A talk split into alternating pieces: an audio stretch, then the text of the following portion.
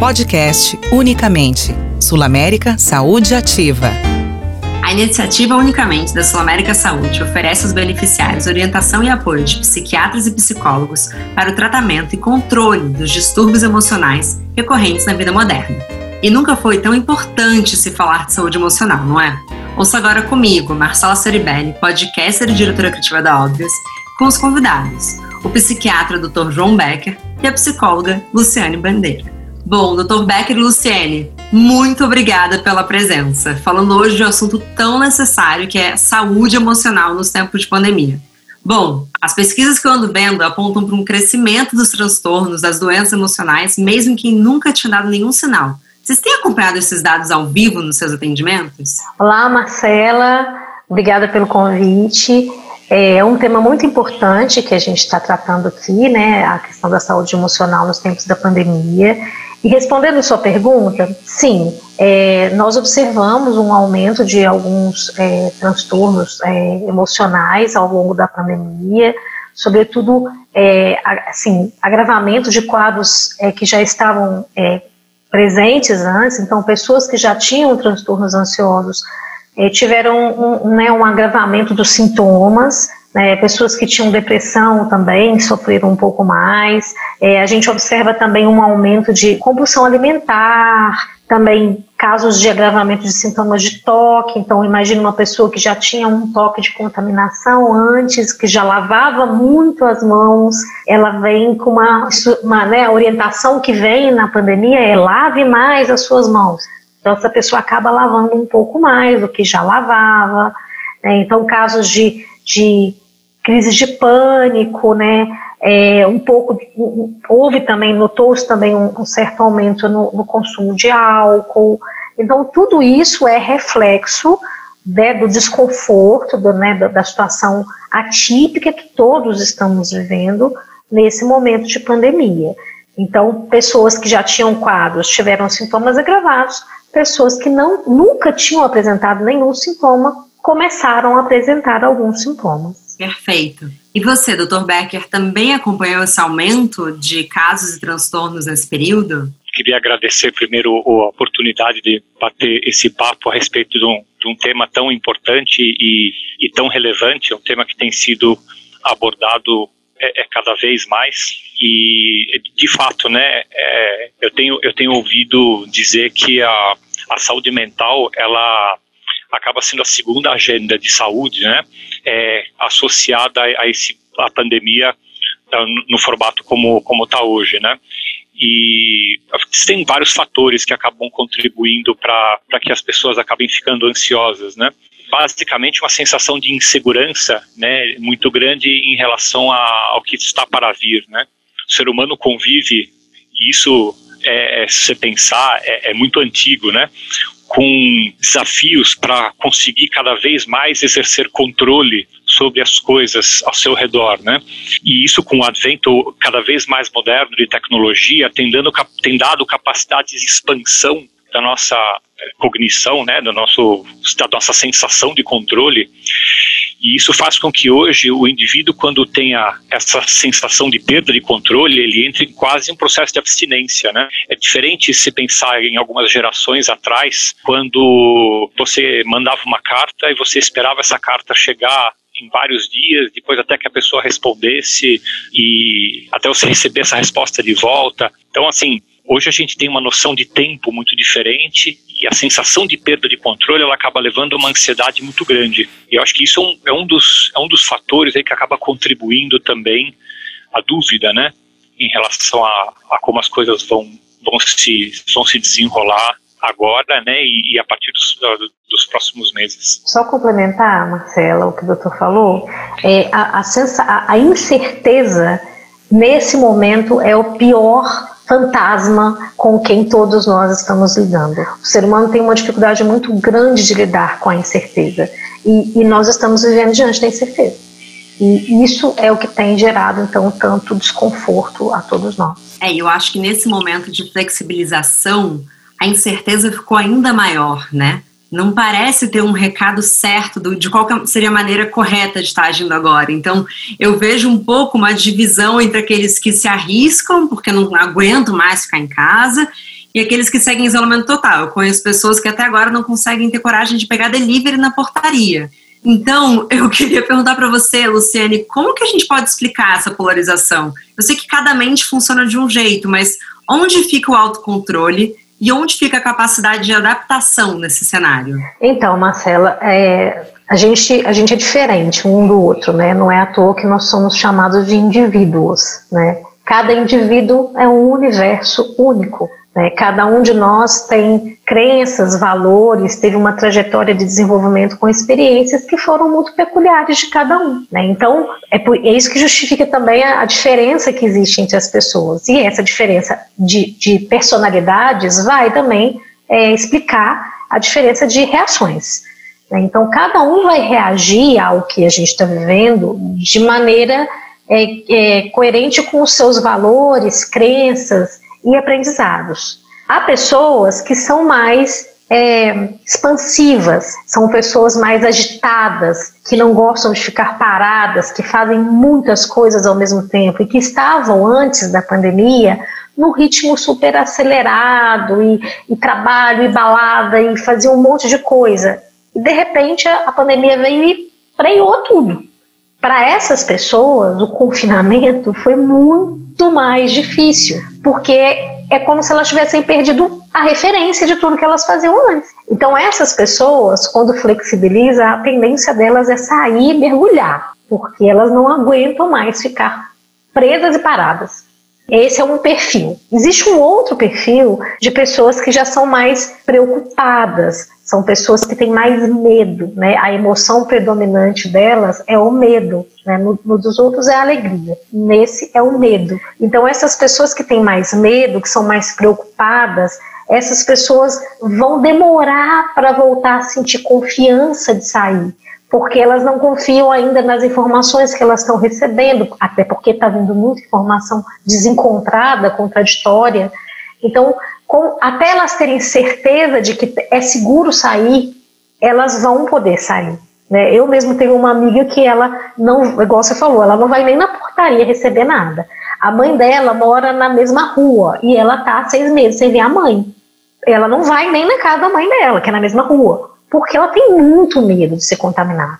Então, tem pessoas que têm esse perfil. E existem aquelas pessoas que já são mais caseiras, que já não, não eram muito de sair, não eram muito do tumulto, vamos dizer assim. E que para essas pessoas, se tiver que ficar mais seis meses dentro de casa, tudo bem. Elas não se importam porque elas estão super adaptadas. Elas se sentem confortáveis assim. Elas adoraram fazer home office. Elas adoraram não precisar sair. Então, para cada pessoa é, é, é, é, uma, uma realidade diferente. E assim, embora nós estejamos todos na mesma tempestade, o barquinho de cada um é diferente. Então, cada um vai lidar com isso de uma maneira diferente. Amei, amei o paralelo do barquinho. Faz muito sentido. É, Dr. Becker, trazendo um pouco desse processo que a Luciane disse, você acha que a gente consegue traçar um paralelo entre o processo do luto aqui? Primeiro a gente teve um momento de um pouco de negação. Será que o segredo vai ser quando a gente chegar no lugar de aceitação desse momento? Então, eu até queria complementar um pouco do que a Luciane estava falando a respeito de como a gente lida com algumas, algumas sensações, né? Porque o, o medo, na verdade, ele não é um sentimento do teu tempo. Né? O medo é um sentimento em relação ao futuro. O medo sempre é em relação ao que não aconteceu. E é um sentimento que ele está bem é, é, relacionado com a nossa noção de expectativa das coisas. A expectativa ela te leva para dois, dois pontos importantes, né? Ou o temor ou a esperança. E, e, e o temor e a esperança, na verdade, diferente da tristeza e da alegria, eles são o mesmo. Porque você pensa que, em relação ao tempo, né? O temor que você tem que o ônibus demore para chegar, é, o mes é a mesma esperança que você tem que ele chegue logo. Né? Quer dizer, é, é, é, eles são na verdade a, a, mesma a mesma energia, né? Você é só você olhar ela de forma diferente e todas elas estão dentro do que é a expectativa das coisas. Claro que assim é um, é um sentimento e é uma, é uma reação normal da gente, né? É, é inerente à, à sobrevivência, né?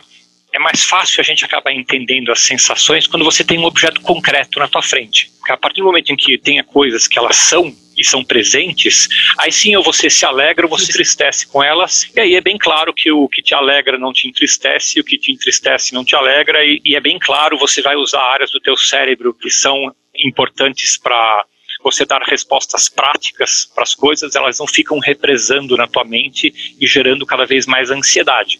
Esse momento que a gente vive hoje, que eu acho é, é notável, né? A, a, a, humanidade sempre, na sua trajetória em, em relação a, a, questões médicas, buscava identificar os indivíduos que eventualmente tinham alguma doença com potencial contagioso e o isolamento fazia parte muitas vezes de uma etapa de tratamento. Você ia isolar as pessoas que estavam doentes para que você pudesse estabelecer estratégias para poder cuidar delas enquanto as demais pessoas da sociedade seguiam em frente. Hoje esse processo é inédito, né? Uma coisa que como chama atenção, como a, a, o momento em que a nossa sociedade, né, milhões de indivíduos no mundo inteiro saudáveis ficaram confinados em casa com medo de ficarem doentes, que só sairiam de casa no momento em que tivessem certeza de que não ficariam doentes, né? Esbarra na questão que a gente estava falando sobre a necessidade de controle. Então é um processo que envolve condições centrais da gente e óbvio que quanto mais tempo isso passa, mais isso se firma como incerteza, né? Então é um desafio muito grande para os veículos de imprensa, né? Para que acabam tendo a importância muito grande de, de trazer informação para as pessoas e ajudá-las a, a conseguir se sentir melhor com a ideia de que elas possam se sentir melhor. Porque você não vai conseguir um objeto que te dê uma tranquilidade é, é, concreta para tudo. Não, perfeito. Eu acho que escancara um pouco da nossa incerteza perante quase tudo da vida, né? Não é, é exatamente. A incerteza não é a novidade. A, a novidade é que a gente está consciente disso, né? Exato. Bom, e quando a gente fala desse tempo que vai passando e as coisas que a gente vai sentindo falta, eu penso muito também nas pessoas idosas, na questão do carinho, do toque, porque eu sei de idosos, por exemplo, que seguem isolados dentro da casa das famílias, que não recebem um abraço há seis meses. Queria saber de vocês, assim, como que fica a saúde emocional em meio aos cuidados máximos com a saúde física? Acho que não só idosos, mas a própria sua amiga, né, Luciane, que não vê a mãe há tanto tempo. Como vocês veem essa balança? O ser humano, ele, ele, ele, ele necessita do toque, né? A gente, é um, a gente é um, é bicho que nasce muito, muito, muito frágil, muito dependente, né? E, e, e, o toque, muitas vezes, é a nossa primeira forma de comunicação, né? Então, é, no brasileiro, que a gente é mais caloroso, né? A gente gosta do toque, a gente gosta de. A gente fala pegando nas pessoas, a gente abraça. Para nós, esse não toque, esse, dois metros de distância, né, isso se torna um, um, problema mesmo. As pessoas têm dificuldade com isso, têm dificuldade de lidar com isso. E assim, a gente já tem relatos, por exemplo, da, da, de alguém se ofender porque a outra pessoa falou, por favor, mantenha a distância. É, e, e, a pessoa se ofende, porque, nossa, calma, né? Então, isso, isso é algo presente no nosso dia a dia. Mas, é, se é essa recomendação, né, de que, de que o toque é, é uma medida de prevenção, né, é, para não ter a contaminação, é, a gente vai, vai precisar aprender a lidar com essa nova realidade. Né? Tanto os idosos quanto as crianças, eles são mais, mais ainda é, ligados nessa questão do toque, do abraço, do contato físico, até do que, do que os adultos, né, do que as pessoas que estão ali no meio do caminho. É, eles sentem mais falta. Né? Então a gente precisa aprender, arranjar um jeito, buscar uma alternativa de, de ser carinhosos com eles sem a nece tanta necessidade de toque. E aí isso vai ser é, manifesto mais através de conversas, de brincar com as crianças, né, de, de cuidados é, que não sejam tão, tão contato, mas que sejam também uma demonstração de carinho. Eu acho que o caminho é esse. Eu acho que no, no, mesmo, no mesmo ponto, eu sei como é a tua experiência em consultório também, mas como no momento em que você se mostra empático e o paciente começa a confiar no, no, no que ele pode, pode se abrir, pode conversar com você as suas as suas angústias, né? É, muitas vezes a, a, a, consulta termina com um abraço, né? Doutor, posso te dar um abraço, né? Particularmente nas pessoas com mais idade eu vejo isso, né? nesse período teve essa, essa condição de, de estranheza, né? Porque não pode, né? A orientação é que se mantenha a distância mesmo, né? E, e causa, causa conflito, sim, nas pessoas, né? É como se você não tivesse um fechamento, né? Acho que para nós, particularmente na nossa cultura, tem essa, essa complementação, muitas vezes, do contato com aquilo que é um pouco mais físico também, né? É verdade. Ah, esses falam dos idosos pedindo abraço, eu já fico até meio emocionada, gente. Toca num lugar em mim. Mas junto com tudo isso, a gente teve essa nova rotina, né, que se formou. Para mim é muito claro que a jornada do home office se tornou no mínimo dupla, né? Para quem tem filho é tripla, porque eu acho que existia uma certa ilusão de que, ah, então eu vou trabalhar em casa e acabou. Na verdade, você trabalha em casa, é você invadido pelo interfone que toca, pelo, pelo almoço que tem que ser feito, pelo filho que está chorando. É, eu queria saber de você, doutor Becker, qual que é o efeito disso na nossa mente? A gente consegue ter essa capacidade toda de foca em uma coisa, foca em outra, ou na verdade a gente está ainda mais exausto com tudo isso? Eu acho que também as pessoas não tinham muita ideia de qual seria o impacto de ter que combinar tantas tarefas e tantas coisas, né? Eu acho que assim, particularmente a questão do trabalho, você encaixar praticamente tudo que se fazia em escritório dentro do computador, sem você ter propriamente uma, uma, uma tecnologia totalmente pronta para isso. Então, é, as pessoas começaram a muitas vezes entregar menos e a um custo de um esforço muito maior, de um consumo de tempo, de energia muito maior. E isso ainda por cima dentro de um ambiente hoje econômico que você tem uma, uma exigência maior e as reduções de salário também, a, as demissões, né? muita gente foi demitida. Então, é, é particularmente a questão de você continuar mantendo o teu trabalho como você vinha fazendo de maneira automática já se tornou um problema. Levando isso para dentro de casa é mais dramático ainda, porque a casa da gente não é exatamente preparada para trabalho. Muitas pessoas acabavam improvisando um canto na sala, não, não, não tem um ambiente isolado para você fazer esse trabalho. Então, você muitas vezes não tem nem a cadeira para isso direito, o computador fica colocado de forma errada. Então, de, desde problemas de postura, que você começa a desenvolver mais dor, porque você fica numa posição desconfortável para trabalhar, além daquilo que você apontou mesmo, que é a, a combinação com todas as tarefas de casa que estão que que ali do teu lado, né? A, outra coisa importante também que, que vale a pena a gente tocar é o fato das crianças todas terem que começar a acompanhar a escola também online. É um desafio grande você manter as crianças atentas e desempenhando o seu, seu papel na escola e muitas vezes os pais tendo que ajudar também isso, né? Porque a criança sozinha também teve que se adaptar a, a uma mudança grande. Então tem sido um desafio realmente bastante grande isso, né? Então vocês acham, achei legal que você trouxe das crianças, né? Porque elas também estão sofrendo com esse momento, porque estão longe dos colegas, das atividades, teve toda uma rotina desestruturada. Então, é, tudo isso que o doutor falou, assim, exatamente isso, e aí, assim, a gente é, ainda tem que pensar que, que houve uma mudança também na rotina do, da, da logística das coisas, né?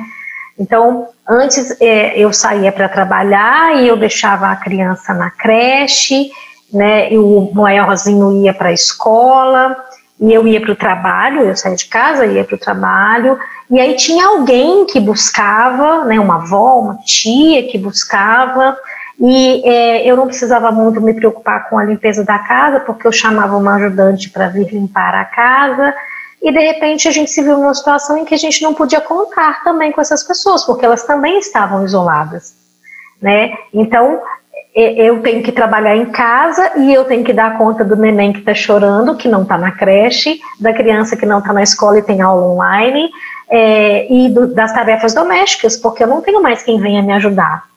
Então, isso também gerou, gerou uma jornada maior né, e mais difícil. E aí agora com essa, essa retomada, né, as, as escolas vão abrir e tal, é, já há uma preocupação em relação a como vai ser isso, né? E já tem até meme, né, rolando na internet. Eu vi um essa semana que era assim: o menininho chegando e a mãe fala, mas você não foi com essa máscara. Aí o menininho responde: É, essa é muito mais legal. Eu, a minha eu passei para o João, que ele passou a dele para o Pedro, que passou para o Antônio, e eu vim com essa. Então as crianças trocaram de máscara. Então, assim, até isso a gente vai ter que pensar. Então, realmente é muita mudança na nossa rotina e, e é o, é, o, cansaço vem até da adaptação, da necessidade da adaptação. E você acredita, é. Luciane, que isso vai ter um impacto geral na saúde emocional da família como um todo? Eu acredito que sim, Marcela, porque é, é, é como eu disse, a gente vai ter que se readaptar a uma nova forma de viver, a uma nova rotina. Então, é, a gente já vê, né, nesse período de seis meses aí que a gente está nessa situação, a gente já vê é, pessoas que, que não cozinhavam passaram a cozinhar, é, pessoas que não, que não tinham é, preocupação, por exemplo. Eu tenho pacientes que moravam sozinhos e que a, o apartamento era aquele lugar de lá dormir, né? Então agora eles já estão preocupados em criar um cantinho que seja o trabalho. Ontem uma paciente falou assim comigo: eu não aguento mais trabalhar na mesma mesa, comer na mesma mesa, preparar o alimento na mesma mesa. Eu não aguento mais essa mesa. Né? Então ela, ela já está providenciando um, um, uma escrivaninha pequenininha para ela trabalhar, porque ela não aguenta mais fazer tudo na mesa que ela tem. É, então, isso, tá vendo, vai gerar mudanças até no, no valor que a gente dá para nossa casa, nos, nos, relacionamentos mesmo. Né? Então, a gente viu é, é, pessoas, é, casais que, tinham, que já estavam com um relacionamento um pouco desgastado, tiveram uma exacerbação dos conflitos durante essa quarentena. Então, aí a gente já vê um impacto imediato, né? É, pais que, que tinham menos o trato ali no dia a dia com as crianças, precisaram aprender a lidar mais com as crianças. A gente tem relatos até de pais dizendo assim: hoje eu até conheço mais meu filho. Foram mudanças que foram acontecendo por causa desse, desse novo contexto que a gente está. Então, sim, vai ter impacto nas famílias. Complementando também, durante a, a consulta tem sido uma, a, um tema bastante abordado também, porque as pessoas acabam também querendo um espaço para poder refletir de, de, como proceder às mudanças que, que, a, que precisam fazer para poder se adaptar a um momento diferente como esse, né? Mas eu tenho uma, uma confiança muito grande na capacidade das pessoas em conseguir criar soluções para os problemas quando elas surgem, justamente porque no momento em que se torna concreto, você começa a, a buscar soluções práticas para resolver. Como você estava falando a questão de não, não aguentar mais a mesma mesa, ele, ele só buscaria adaptar o lugar onde ele está trabalhando no momento em que isso se tornasse algo concreto. Então, você deixa de, de, de sofrer com, e com represamento né, de, de,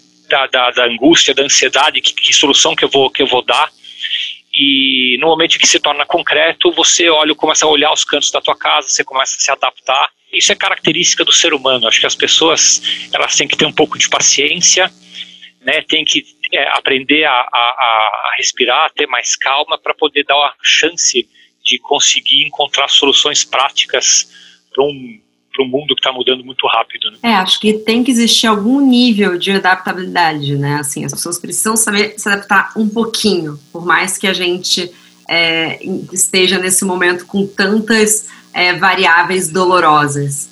Mas eu queria saber de você, Dr. Becker, já que cada um vai sentir isso em um nível diferente, quando saber quando é hora de pedir ajuda?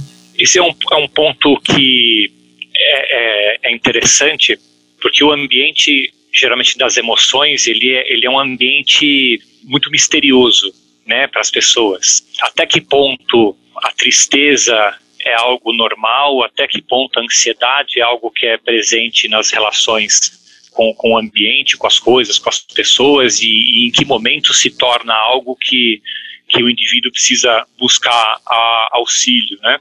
Isso são, são questões até que ajudam bastante na adesão do tratamento numa primeira consulta, quando você ajuda o indivíduo a entender as próprias queixas dele quando ele te traz isso, né? Uma das formas que eu gosto de, de usar para exemplificar é trazer para algo que seja concreto para a pessoa. Quando você traz isso para dentro de uma ideia mais do corpo, é, fica mais fácil você entender qual que é, seria a função de um médico ou, o que se passa na cabeça do médico quando ele vai te passar algum medicamento ou vai te, né, qual que é, qual que é o, o encaixe disso tudo, né? Então você pensa que você está fazendo um movimento, eu vou, eu vou, trazer isso, por exemplo, para a parte, parte muscular, né?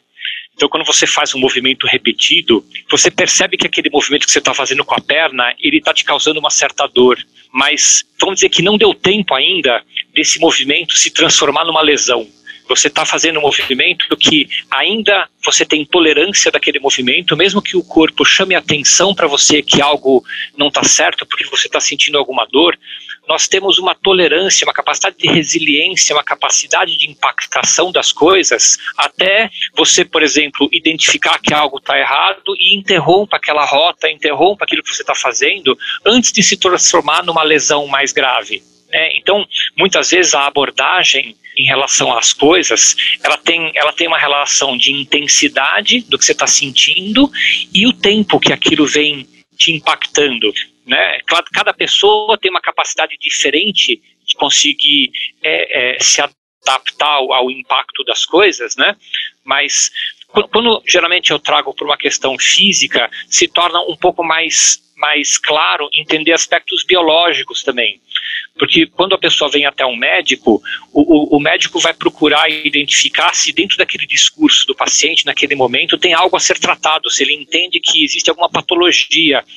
E, e para mim é como se, de repente, aquele movimento que o indivíduo vinha fazendo de na perna já se transformasse num processo inflamatório e até mais grave, porque às vezes você tem condições aí que quando você tem uma lesão mais severa, quando você vai propor um tratamento para o indivíduo, já não se trata mais só das coisas, se trata do impacto que as coisas te causaram, né? o machucado que aquilo te fez. Então, é, é, além das coisas, além do ambiente em que você está, tem todo o estrago que aquilo te fez. E isso se é, é, é um dos pontos importantes para mim para começar a identificar é, a necessidade de um, de um tratamento médico. Perfeito. Você quer complementar, Luciene? Eu, eu, eu processo da seguinte maneira, é, isso é o que eu digo até para as pessoas que, que me, é, me, procuram. É, a, gente, a gente repete, né, como o Dr. Becker falou, a gente repete comportamentos e a gente repete maneiras de, de interpretar a vida, o mundo, as pessoas, a si mesmo. Quando é que eu percebo que, que eu preciso de ajuda? Quando eu começo a ver que eu estou tendo os mesmos resultados sempre. E esses resultados não são legais. Eles me trazem algum tipo de prejuízo funcional, seja em qualidade de vida, seja nos meus relacionamentos, seja na forma como eu sofro o impacto emocional das coisas que eu estou vivendo. Então, quando eu percebo que, que algo não não está não tá funcionando, não está tá me gerando algum desconforto, algum prejuízo, não está indo bem, é a hora de, de procurar a ajuda. Porque às vezes, quando você procura nesse momento, não chega até a lesão, como o doutor falou. Você já consegue fazer ali alguma coisa de prevenção. É claro que se isso está, é, como ele falou, uma relação de tempo né, e intensidade. Se isso já vem se arrastando há muito tempo, já vai ter algum estrago, vamos dizer assim. Mas é, ainda dá para recuperar, ainda dá para tratar. Então, a hora de procurar ajuda é a hora que você percebe que está tendo prejuízo. É, até porque, na verdade, isso também não, não é, é, é, um retrato muito individual também, né? Até que ponto isso impacta em cada indivíduo e, e a capacidade de cada um de conseguir reverter o, o, processo a partir de certo, é, é, certo ponto. Então, a, a, evolução das coisas, ela, a mente é muito complexa, né? Então, você, é, eu, às vezes utilizo é, exemplos do corpo para ajudar a simplificar, né? Mas é, outro exemplo bom que eu gosto de usar é como se você comparasse a tua cabeça a uma grande máquina processadora, né? Então você tem toda a matéria-prima que está ao teu redor, que são tuas, que, que são o ambiente, são as pessoas, são as coisas. Então você você tem, você utiliza teus órgãos do sentido para poder perceber as coisas ao teu redor, a partir do momento que você percebe, você interpreta, né? Essa interpretação tem relação com tua memória, tem relação com com tua, com tua com traços de tua personalidade, com tua vivência, mas a interpretação daquilo que você percebe, ela acaba se é, é, é você acaba registrando isso e tuas ações elas, elas são por conta disso, né? Quer dizer, eu vou agir em cima daquilo que eu interpretei do que eu percebi. Então todo esse processo ele faz com que se as coisas estiverem dentro do, do, do, da minha capacidade de processamento das coisas, o, o produto, né, final, que é aquilo que eu como eu reajo, ele ele se dá de uma maneira relativamente proporcional à intensidade e ao tempo das coisas que vem me acontecendo.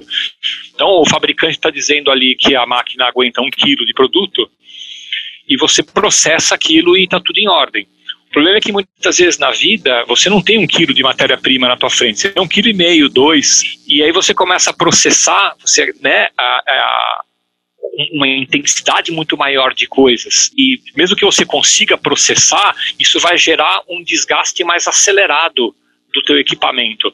Então, até que ponto, né, de disposição que você tem a isso, é, que se dá a tolerância do organismo de cada um e quando que isso se, começa a se transformar em sintomas e já começam a alterar o produto final, que é como eu me sinto em relação às coisas. Às vezes até depois que o dano já foi feito, mesmo que você melhore a, a matéria-prima na frente, o dano já foi feito, a máquina já está é, é, sobrecarregada, já teve curto, já. Então, o produto já está comprometido por conta já do impacto que aquilo causou, mesmo que a, as razões eventualmente não existam mais ou já não sejam mais tão intensas. Então, é, é de uma certa forma, acaba sendo um pouco do receio do que vai acontecer com as pessoas nos próximos meses, mesmo depois que você encontre a, a uma, eventualmente uma vacina ou alguma coisa que dê uma concretude melhor para as pessoas em relação ao que fazer na pandemia, mas você pensar qual que é o estrago, eventualmente, que isso que causou e, e as medidas que você vai ter que tomar para ajudar as pessoas a se recuperar. É, porque certamente é, muito disso vai além do que as nossas máquinas conseguem processar, né, doutor? É. Bom, gente, excelente. Eu acho assim, tem muita coisa importante para ser ouvida aqui, mas a gente precisa fechar. Mas antes de encerrar, eu acho que é sempre importante a gente lembrar que esse momento vai passar, para as pessoas não hesitarem em pedir ajuda, buscar ajuda para manter a saúde emocional, porque é importante, é necessário e todo mundo precisa, né, gente? Sim, quando a gente percebe que não está dando conta de lidar com a situação, a melhor coisa a fazer é buscar ajuda. Né? Tentar resolver sozinho muitas vezes só agrava a situação. Então, isso vai passar, a gente não sabe quando, mas sabe que vai. E se tiver difícil, busca ajuda. Bom, e lembrando mais uma vez que se você é beneficiário do Sul América Saúde, pode contar com a ajuda do Unicamente, uma iniciativa que oferece apoio para cuidar da sua saúde emocional.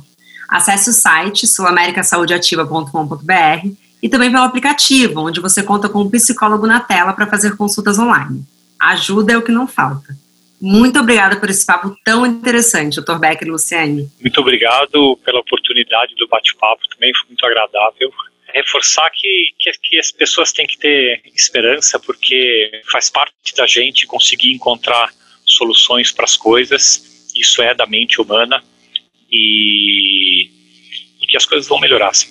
Bom. Obrigada, Marcela. Obrigada, Dr. Becker. Bom, eu, Marcelo Strebelli, fico por aqui com esse episódio especial do podcast Unicamente da Sul América Saúde. Não perca os próximos episódios falando sobre saúde emocional. Até mais!